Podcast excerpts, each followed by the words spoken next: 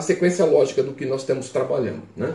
Então, nós estamos pensando na questão de santidade, nós estamos pensando na santidade prática.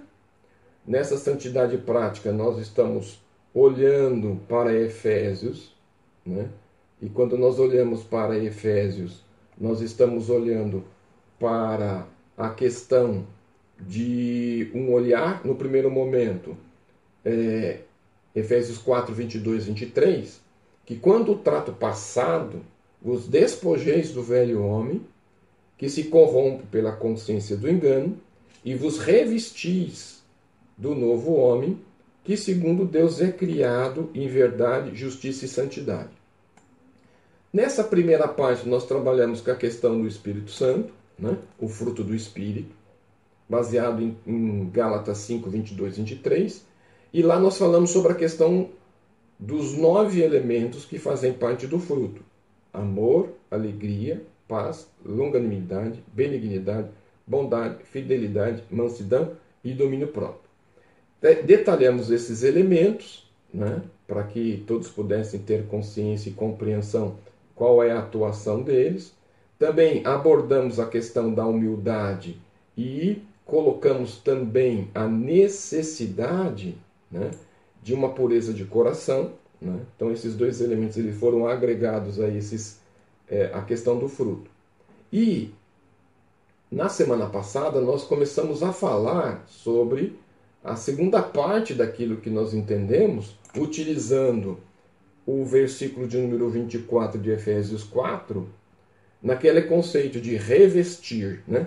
despir do velho homem, vestir da nova re, é, criatura, revestir do poder de Deus. Então, e vos revistais do novo homem, que segundo Deus é criado em verdade, é, é criado em justiça e criado em santidade. Nós conversamos semana passada, então nós delineamos da seguinte maneira que o fruto do espírito ele é o indicador supremo do grau de espiritualidade do cristão, né? E uma das coisas que nós também colocamos dentro daquilo que nós é, trabalhamos é que a mente humana ela é ilimitada, né, em virtude dos, das consequências que o pecado realizou na, na vida do homem, na mente do homem. Né? Mas à medida que nós vamos tendo oportunidade para trabalhar os valores espirituais em nossas vidas, e aí nós vamos então entender que precisamos ter uma mentalidade espiritual. Essa mentalidade espiritual vai nos ajudar a combater o pecado. Quando combatemos o pecado, nós vamos ter o temor de Deus e na sequência ou em consequência, nós vamos ter então a semelhança com Cristo. Então, dentro dessa abordagem nós estamos fazendo de santificação, da santificação prática, onde o fruto do Espírito ele é instaurado em nossas vidas e ele vai trabalhando, vai trabalhando na humildade, vai trabalhando a questão dos valores espirituais em nós. Então, nessa questão, nós vamos ter a oportunidade de ter uma mudança na mentalidade espiritual que vai me levar a um combate do pecado, que vai me levar a um temor de Deus e que vai me conduzir à semelhança de Cristo. Nós sempre apontamos para essa questão que o nosso alvo é Cristo, a estatura do varão perfeito, então Cristo é um modelo de Deus para a minha vida, o meu alvo, do qual eu vou ter a minha vida atrelada, ajustada. Quando nós falamos na questão de julgamento, né, Deus vai usar Cristo como padrão para julgar toda a humanidade. Esse princípio já está estabelecido quando a palavra de Deus coloca Cristo como é, o nosso alvo, né?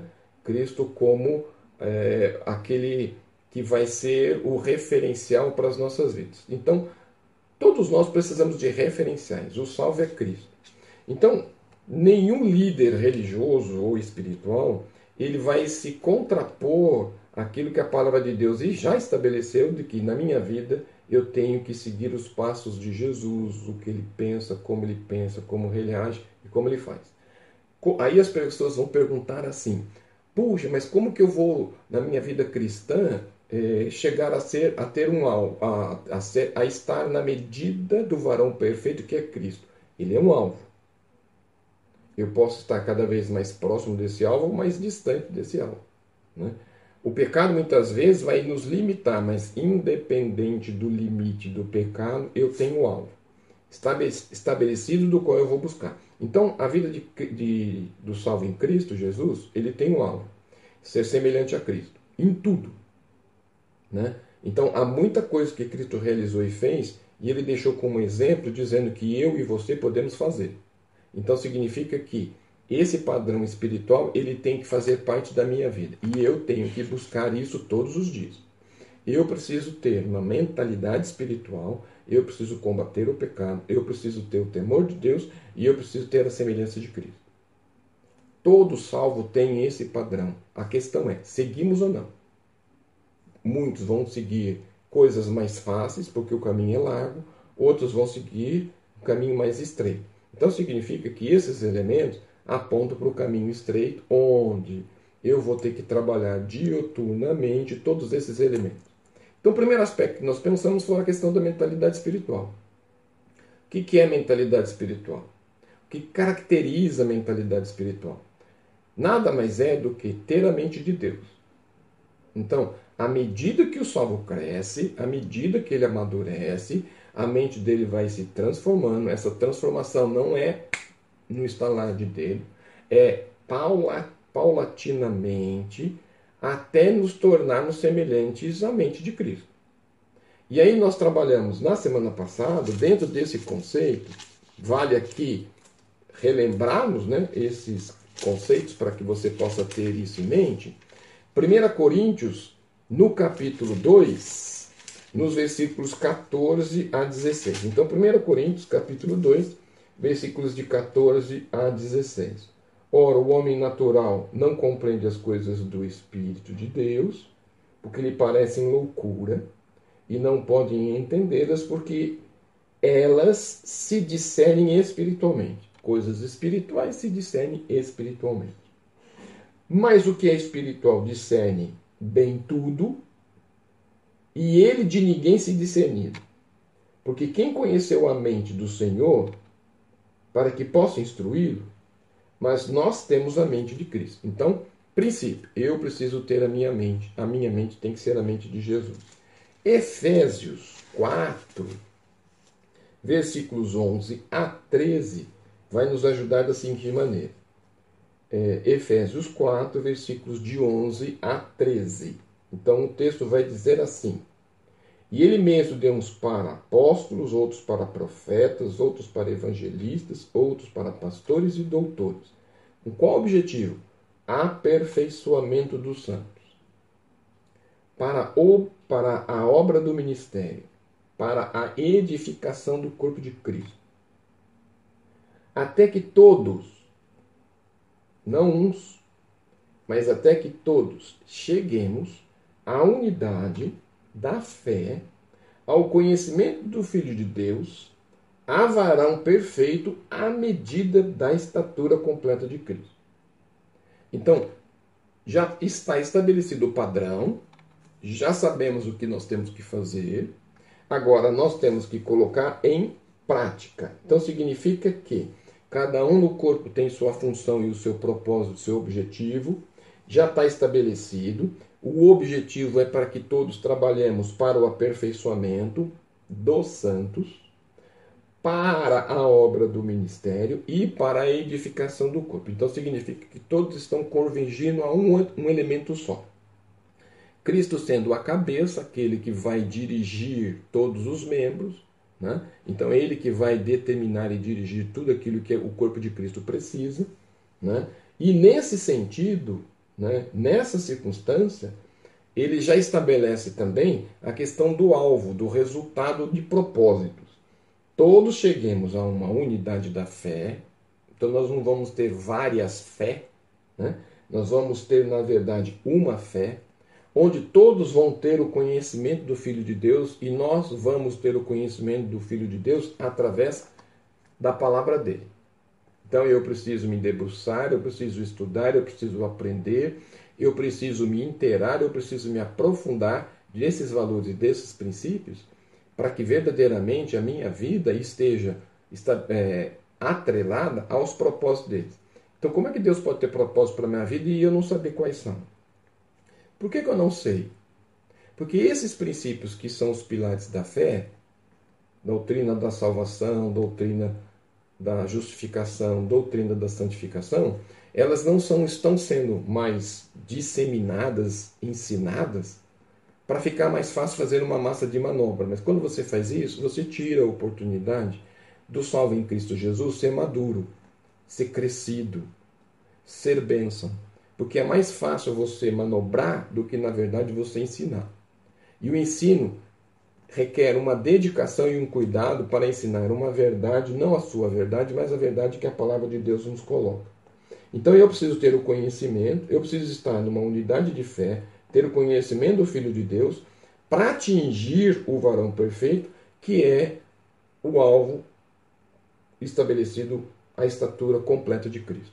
Então meu alvo é Jesus, o meu foco é Jesus, eu sigo olhando para Cristo, autor e consumador da minha fé, esse é o princípio estabelecido. Então, essa transformação é, que o salvo passa, ele passa de modo claro a ter um prisma espiritual, uma visão espiritual, onde aquelas circunstâncias que muitas vezes a gente ouve, é, recado, pessoas que, é, na verdade, Deus vai responder a oração porque o indivíduo é, é mais próximo de Deus Nesse conceito, daquilo que a palavra de Deus diz, não existe. Todos nós que passamos pelo sangue do Cordeiro, o sangue de Jesus, fomos transformados e lavados no mesmo sangue. Na sexta-feira, nós estamos trabalhando sobre a questão do sangue, né? a necessidade do sangue. Então, a necessidade de morte, né? pagamento de pecado, a necessidade de sangue, derramamento de sangue, para remissão de pecados. Então, se nós sendo lavados e transformados, essa transformação vai me levar a uma transformação de mente. Então significa que Romanos 12 vai nos ajudar e vai nos dirigir para esse princípio. Romanos 12, versículo de número 2, vai nos dizer o quê? E não vos conformeis com este mundo, não tomando forma, formato do mundo, né? Não vos conformeis com este mundo, mas transformai-vos. Essa transformação, essa renovação do meu entendimento, eu preciso reformar, eu preciso ter um novo entendimento, para que, à medida que eu sou transformado, à medida que eu tenho uma mudança de entendimento, eu passo a experienciar, né? eu passo a ter um, uma experiência da boa, agradável e perfeita vontade de Deus. Então, eu tenho uma mente transformada, eu tenho uma compreensão que eu não posso tomar forma do mundo, então significa que eu vou ter um entendimento e uma experiência sabendo que a minha vida é boa, a minha vida precisa ser agradável e eu preciso estar na perfeita vontade de Deus. Então, uma das coisas que, que eu preciso ter como meta é que dentro da transformação que Deus me deu, pagando o meu pecado e lavando no, sangue do Cordeiro, eu preciso ter uma mente diferente, eu preciso ter uma experiência diferente e eu preciso ter um entendimento diferente. Todos eles vão me levar para boa, agradável e perfeita vontade de Deus. Irmãos, isto é importante para que eu tenha um conhecimento da palavra, porque ela que vai abrir todo o princípio da minha vida cristã. Né? Dentro desse aspecto, eu não posso viver uma vida medíocre tendo todos esses elementos já pré-estabelecidos para que a gente possa realizar e fazer. Sendo assim, eu vou entender o quê? Que à medida que eu tenho essa questão, eu passo a amar tudo o que Deus ama. Quando nós olhamos para João 3,16, quando nós é, repetimos o, o aspecto né, do texto, a gente não pega a abordagem dele como tem que ser, João 3,16 vai dizer o seguinte, né? A gente poderia perguntar assim, por que, que Deus amou? Né? Porque Deus amou o mundo de tal maneira que deu o seu Filho unigênito para que todo aquele que nele crê tenha vida eterna. Na verdade, esse crer é para que você tenha uma mente nova, um entendimento novo, uma transformação. Não dá para ser de Jesus e permanecer no velho homem. Não dá para permanecer de Jesus e continuar realizando as mesmas práticas anteriores do pecado. Né? A minha crise é que muitos se dizem espirituais, muitos estão nos púlpitos, mas continuam com práticas anteriores do pecado. Muitos falam de Deus, mas muitas vezes eles concorrem com o poder de Deus, eles querem o poder de Deus para fazer a sua vontade e o seu querer.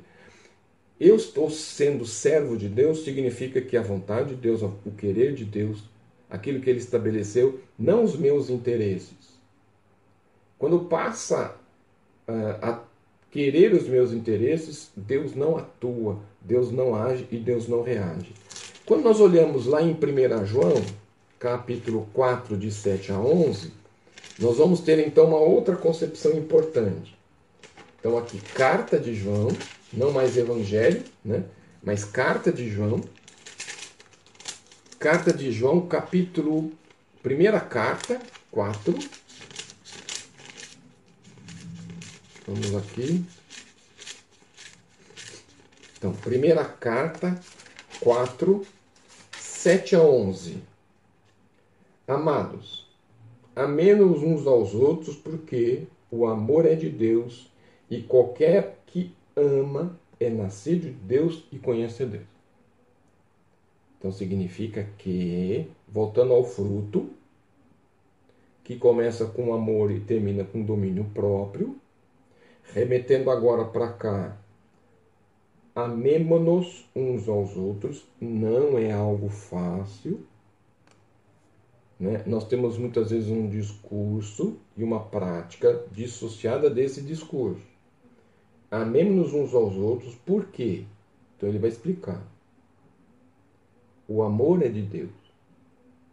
Por que, que eu amo? Porque eu fui amado. Porque Deus me amou. Merecia? Não. Quem eu vou amar merece? Não. Princípio: Deus me amou, mesmo eu não merecendo. Eu vou amar, mesmo que outro não mereça. Porque a gente tem o conceito de que eu vou amar alguém se ele merecer. Então, porque o amor é de Deus e qualquer que ama é nascido de Deus e conhece a Deus. Então, quando eu falo que eu conheço a Deus e quando eu falo que eu sou nascido de novo, eu tenho que ter impresso em mim a questão do amor. Isso é um baita de um desafio, porque entra uma questão aí chamada de vontade, né? Você só quer amar pessoas interessantes, mas não quer amar as outras. E há muitas pessoas que são muito difíceis de serem amadas. Por quê? Porque muitas vezes tomam atitudes contra você. Então, qual é o princípio? Não que você concorde com os erros deles, né? que isso não é o correto, então eu vou amar o indivíduo eu vou, porque ele é meu amigo e porque eu amo.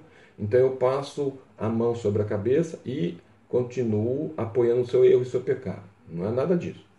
Então eu estou dizendo o seguinte: que você vai amar o indivíduo, que é o seu, a sua função, e vai atuar de uma maneira bíblica sobre tudo aquilo de errado que ele for fazer. Que também é bíblico. Todo aquele que cometer um erro, você vai lá e fala. Se ele não mudar a sua vida, você vai lá com mais outras testemunhas, continua falando que ele está errado.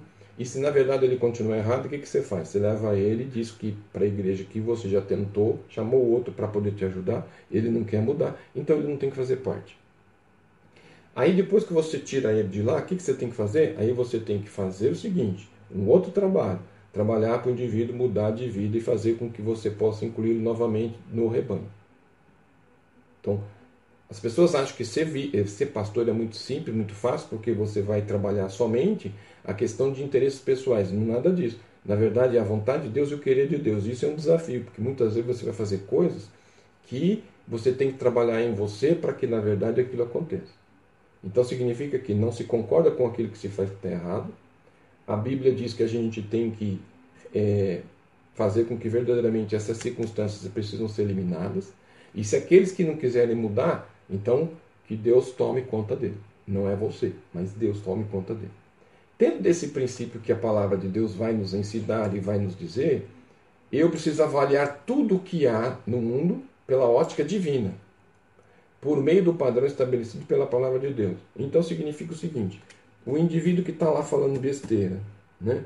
eu estando junto com ele, minha presença, se não influencia o ambiente, eu não devo estar no meio. Por quê? Porque eu preciso ter uma ótica divina, um padrão estabelecido pela palavra de Deus. Eu então tenho minha vida estabelecida pelo padrão dele. E eu tenho que me atrelar ao padrão que ele estabeleceu. Eu não vou dar um jeitinho para esse padrão se atrelar à minha vida. Não, é a minha vida que tem que se atrelar a ele. Então significa que o salvo que cresce, ele cresce em santificação quando ele passa a pensar nas coisas que são de cima e não das coisas que são terrenas. E aí nós vamos ter que buscar um outro texto para nos ajudar nesse sentido. Colossenses, ele vai nos mostrar algumas questões interessantes. Colossenses, capítulo 3, versículos 1 e 2. Portanto, se já ressuscitastes em Cristo e você já tem uma transformação, buscai as coisas que são de cima, onde Cristo está sentado à destra de Deus. Pensai nas coisas que são de cima e não nas que são na terra. Então, o que eu tenho que fazer com o padrão? O céu. O céu é meu padrão. Eu estou na terra, mas o céu é meu padrão. Eu não vou inverter. Eu quero as coisas do céu para viver na terra. É hoje que nós vivemos. As pessoas querem as bênçãos do céu para viver na terra. E na verdade, nós estamos na terra com um olho no céu. Por quê? Porque minha vida é passageira e o céu é minha eternidade. Então, essa história de que eu quero que Deus me abençoe para que eu tenha prosperidade na terra para meu benefício, não existe sentido na vida do salvo. Por quê? Porque Deus vai me abençoar para que eu possa ser um agente de bênção na vida de pessoas que precisam. Então, Deus me abençoa para multiplicar resultados. Deus me dá circunstâncias para poder cuidar de outros. Porque a bênção, quando para em mim, não tem propósito, não tem sentido.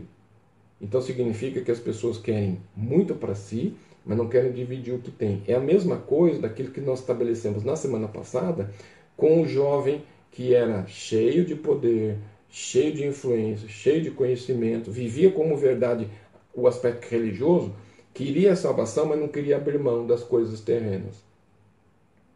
Mas o meu alvo não é o aspecto terreno. O meu alvo está estabelecido no céu. Então significa então que à medida que é, eu tenho esse princípio bem estabelecido, eu vou viver de maneira responsável. A, todos os elementos estão voltados na Terra, mas eu não vou inverter os valores. Por quê? É extremamente importante que o salvo em Cristo seja confiável, responsável, que dê um ótimo testemunho, que na verdade serve a Deus por meio da sua atividade de vida. Então, como é que eu vou mostrar para as pessoas o Cristo que eu vivo? Quando eu sou extremamente, não é responsável, é extremamente irresponsável, confiável. Nós temos aqui vários problemas aqui. Hoje as pessoas não confiam nos salvos. Hoje as pessoas ele vê que ele não é responsável. Hoje as pessoas veem que na verdade não dão testemunho. Na minha concepção, né, qual é a questão? Eu vou trabalhar. Né? Então significa que eu vou bem ou eu vou mal. Eu vou com alegria, eu vou com dificuldade, eu vou com desafio. E, no fato, quando eu chegar lá, eu quero ser o melhor funcionário, eu quero desenvolver o meu papel com o chefe perto ou chefe distante. Por quê? Porque Deus está olhando para mim. E se eu sirvo a Deus e todos sabem que eu sou de Jesus, então eu não vou trabalhar para o meu chefe, eu vou trabalhar para Deus, fazendo direito, chegando, chegando antes, saindo depois, fazendo o meu melhor, produzindo, não arrumando confusão, não, não, não indo buscar é, atestado médico falso, não mentindo para que na verdade é, eu possa receber uma, uma hora extra que eu não devo. Porque à medida que eu tenho uma atitude responsável, eu vou ser confiável. E à medida que eu sou confiável, eu vou dar bom, bom testemunho. E quando eu dou bom testemunho, eu sirvo a Deus por meio das atividades de minha vida. Então as pessoas podem não confiar no Deus que eu sirvo, muitas vezes nem na minha fé, mas ninguém pode dizer do meu caráter, dos meus valores, dos meus princípios, porque à medida que verdadeiramente as pessoas olharem para você, eles precisam saber: este é de Jesus. Este serve a Jesus. O duro é quando o indivíduo chega para você ou para os outros e diz assim: eu não quero ser igual a ele.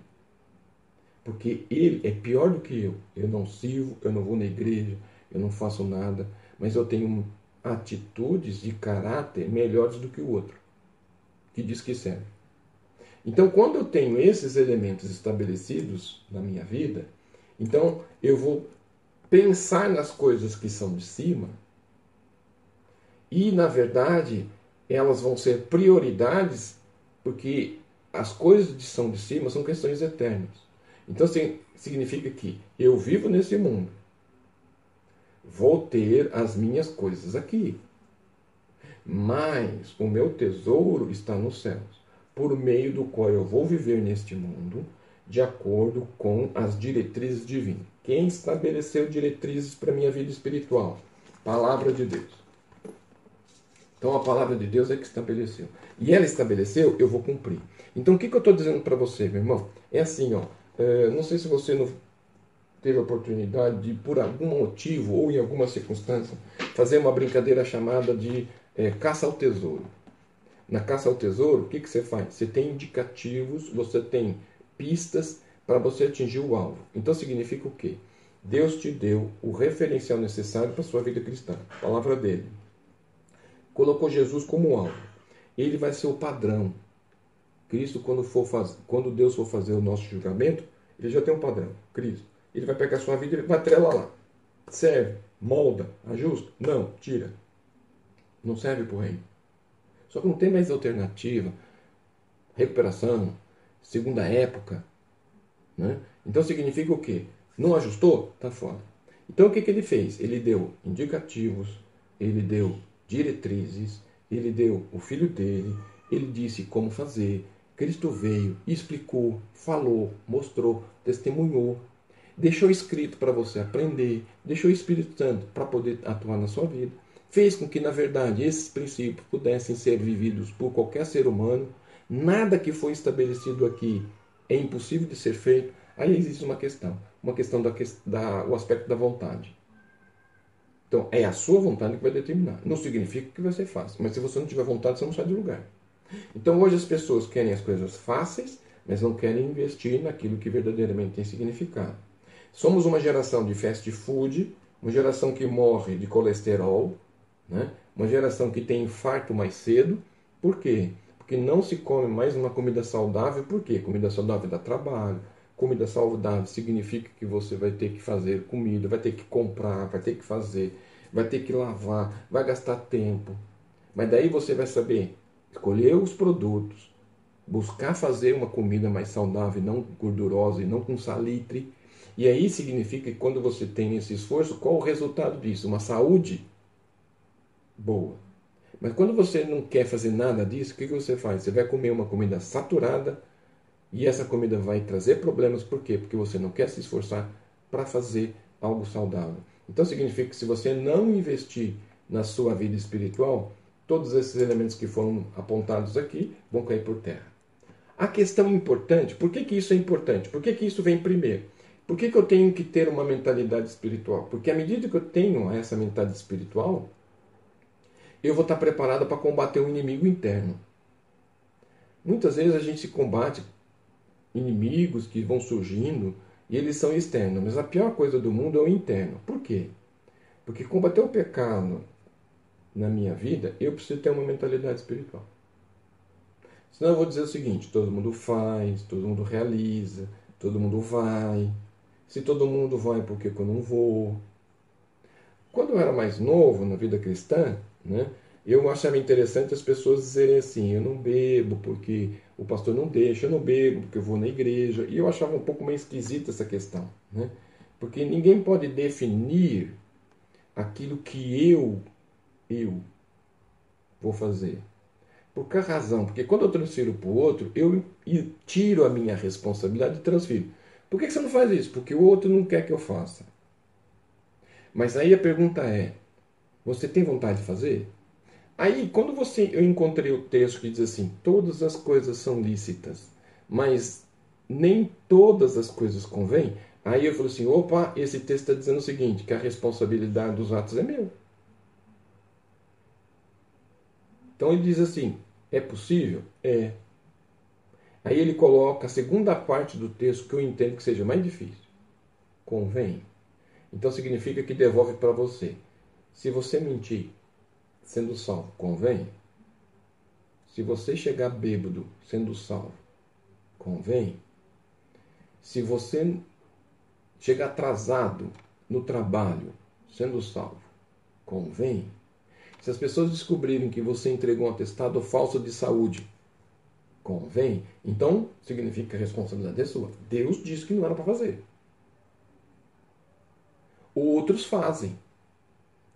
Mas isso não significa que você deve fazer. Por quê? Porque quando a gente combate o pecado, quando o pecado vem à tona, faz com que, na verdade, eu tenha a olhar e ver que eu tenho oportunidades.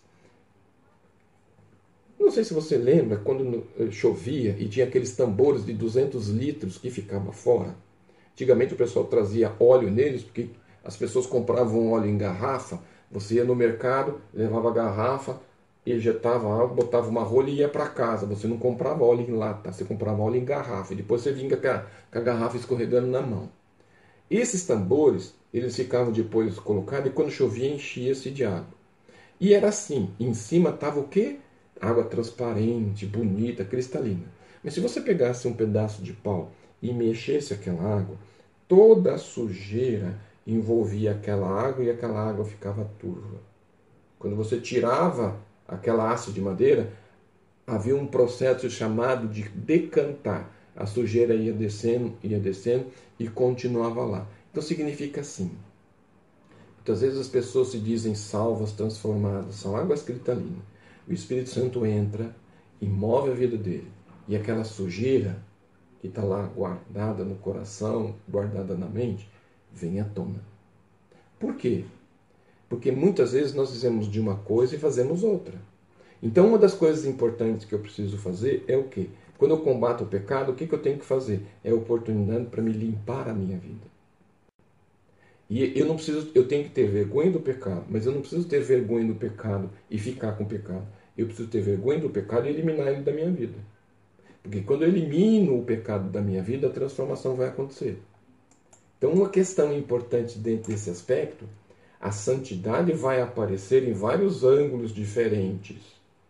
O combate do pecado, ele é grande? Com certeza o, o combate do pecado ele é grande. Mas o, o combate do pecado ele é grande por qual natureza? Porque na verdade ele vai dizer para mim que ele é meu inimigo, então o pecado é inimigo da santidade, e o pecado precisa ser tratado num âmbito de uma manifestação prática de santidade. Quando que o salvo vai crescer em santificação? Ele combater o pecado. Então, um salvo que combate o pecado, ele cresce, cresce. Na realidade, nós precisamos entender então que essas duas coisas estão interligadas. Eu tenho uma oportunidade de mudar a minha vida, e nessa questão ter uma oportunidade de mudar a minha vida, eu tenho a oportunidade de combater o pecado. Eu trato a minha ação prática como salvo em Cristo, e quando eu combato o pecado, eu cresço em santidade. E esse crescer em santidade vai validando as minhas ações verdadeiras. Então, o salvo que cresce, ele cresce no combate, e esse combate é um combate que eu faço dioturnamente. Então significa que eu vou lutar com isso a todo momento, a todo instante, porque eu vou ser convidado e eu não vou deixar esse elemento tomar conta da minha vida, porque a plenitude, estar cheio do Espírito Santo, que vai alcançar todo o trabalho, todo o sentido da minha vida, ele vai revelar, ele vai trazer à luz o que está escondido e guardado e vai revelar o pecado a fim de que eu venha e combata.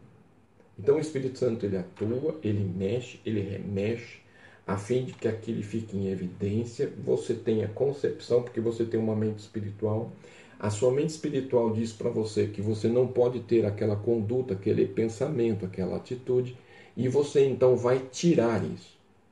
Quais as armadilhas que a gente encontra em todos esses aspectos? É que, na verdade, quando você é, vai diminuindo a sua sensibilidade espiritual, o pecado vai interagindo, vai atuando, vai fazendo com que você entenda que pecado é uma questão normal e você não vai tomando nenhuma atitude sobre essa questão. Então nós chamamos que vai se cauterizando a nossa mente e você vai perdendo essa sensibilidade. E quando você perde essa sensibilidade, então significa que você não enxerga mais pecado como pecado. Então nós temos hoje uma infinidade de pessoas que acham que isso é uma besteira, que isso não existe, isso é preconceito. E aí o pecado vai mudando de roupa. E aí, à medida que ele vai mudando de roupa, você vai sendo acusado, né? Porque você não enxerga, porque você não vê, porque você não atua. Então, uma das coisas importantes, pecado é pecado. O pecado é, na verdade, vai me mostrar que eu preciso sentir um incômodo.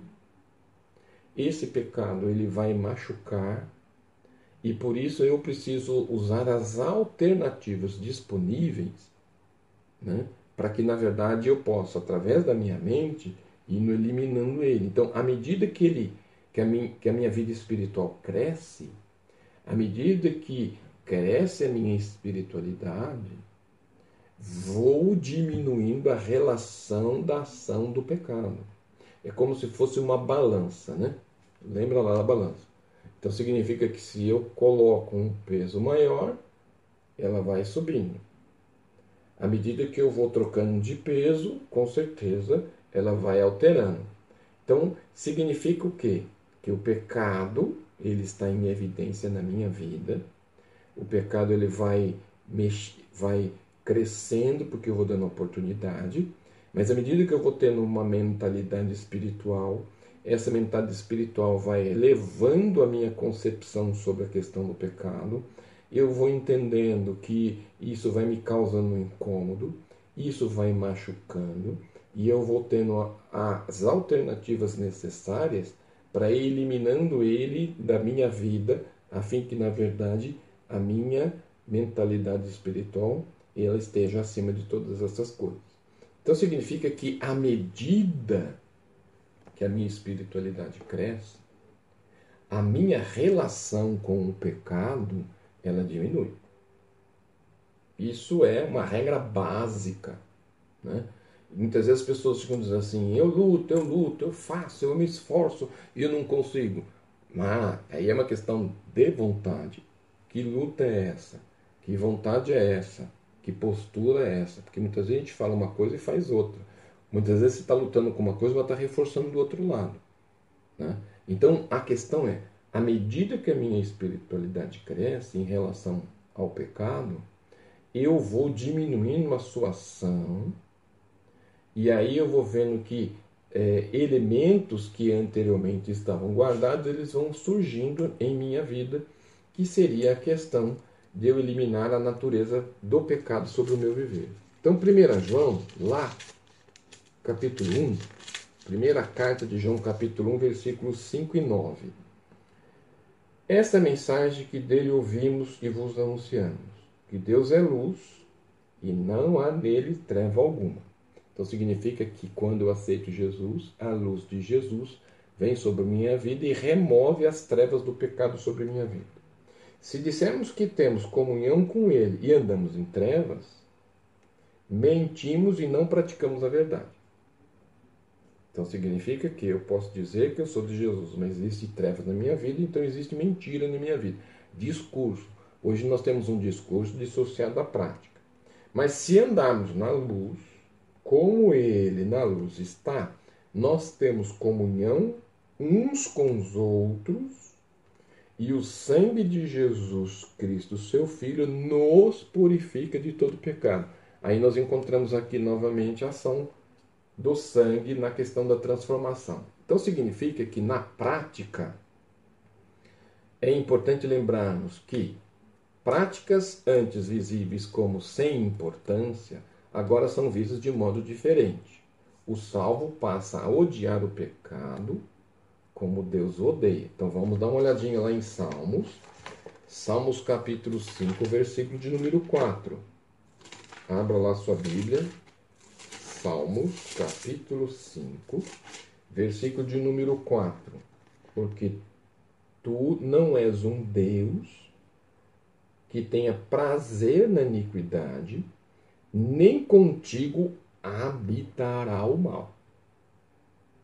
Então, uma das coisas importantes que nós precisamos ter em mente é que Deus não tem prazer sobre essa questão do pecado e Ele não deseja e não quer que eu e você vivamos em pecado.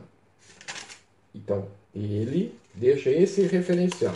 Vamos dar uma olhadinha lá em Zacarias, profeta Zacarias, capítulo 8, versículo de número 17. E nenhum de vós pense mal no seu coração contra o seu companheiro, nem ame o juramento falso, porque todas essas coisas aborreço, diz o Senhor. Então, esses elementos e tantos outros que nós poderíamos acrescer aqui, né, vai nos dizer o seguinte: o salvo que cresce em santificação trabalha intensamente com Deus por meio da oração, estudo da palavra, para aguçar a percepção de pecado e assim poder evitá-lo com mais eficácia com a ajuda do Espírito Santo. Vou repetir. O salvo que cresce em santificação, né? então ele vai crescer na mentalidade espiritual e vai combater o pecado. Isso vai acontecer por quê? Porque ele vai crescer em santificação. Esse crescimento de santificação vai trabalhar intensamente. E quais são os meios? Oração e estudo da palavra de Deus. Isso vai aguçar, entre outras coisas, a sua percepção, sua sensibilidade, seu olhar para o pecado. E assim vai poder evitá-lo a fim de que realmente, através da eficácia do Espírito Santo, o objetivo seja alcançado. Então, quando nós trabalhamos essa questão né, com a santificação prática, o que, que nós estamos dizendo para o irmão? É possível? É. Há possibilidade de fazer? Sim. É um investimento que se faz na vida, para a vida toda. Então, não me venha dizer que você tem 40, 50, 60 anos de vida cristã, porque isso não importa. Você pode ter 40, 60, 70, 80 anos de pecado atuando na sua vida e você lá na frente como um santo da igreja.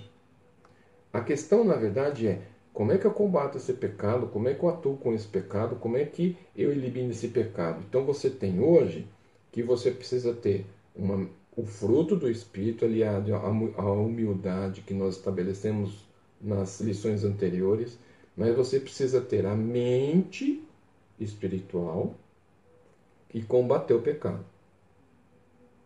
Com isso, você vai ter os referenciais necessários, junto com a ação do Espírito Santo, o seu fruto, para que sua vida espiritual cresça e se transforme. Volto a dizer, isso são todos elementos possíveis, não são ideológicos ou é, hipotéticos, né? ou é, do imaginário. Não são elementos de prática diária que eu e você precisamos, precisamos ter em nossa vida para que possamos permanecer na terra com o foco do céu, né? para que quando nós encontrarmos Jesus, o autor e consumador da nossa fé, a nossa vida, né, o nosso viver esteja atrelado a esse padrão estabelecido. Então significa que essa transformação que a palavra quer que eu faça, eu tenho que me transformar no molde, né? Eu tenho que amoldar. Eu não vou me amoldar ao mundo, mas eu vou me transformar para tomar a forma de Cristo. É, é mais ou menos essa concepção que a palavra de Deus diz. Meu irmão, chegamos ao encerramento né, da nossa aula desta manhã e, e desejamos mesmo que você possa ter entendido, compreendido esses elementos que nós trouxemos aqui para essa manhã, porque eles são muito importantes para a sua vida espiritual, mas são de um, de um valor extremo. Porque se você tendo esses referenciais na sua vida, sua vida espiritual vai mudar, sua visão espiritual vai mudar, sua relação com Deus vai mudar, sua relação com a igreja vai mudar e sua relação com todos vai mudar porque você vai mudar. Então, é, quando fala sobre renovação de mente, de espírito, é isso que a palavra de Deus está dizendo. Na próxima semana, se Deus assim permitir, né? Se Deus assim permitir que estejamos vivos e prontos, né? Estaremos pensando sobre o temor de Deus, que existe um equívoco no conceito, né? É, temor não quer dizer medo, né? Então o pessoal faz uma ligação com um equívoco.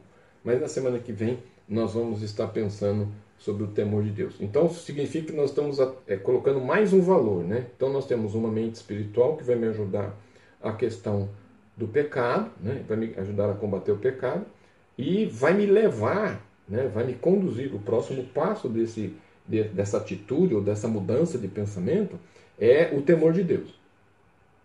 Né? Então, aquele que tem uma, uma mente espiritual e que trabalha com a questão de combate ao pecado, ele vai ter o temor de Deus.